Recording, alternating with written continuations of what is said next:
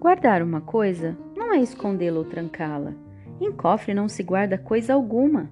Em cofre perde-se a coisa à vista. Guardar uma coisa é olhá-la, fitá-la, mirá-la por admirá-la, isto é, iluminá-la ou ser por ela iluminado. Guardar uma coisa é vigiá-la, isto é, fazer vigília por ela, isto é, velar por ela, isto é, estar acordado por ela, isto é, estar por ela ou ser por ela.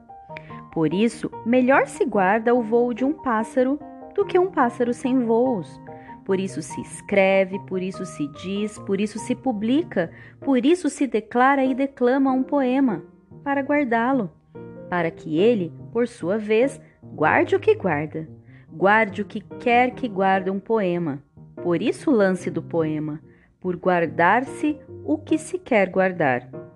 Poemas escolhidos, Antônio Cícero.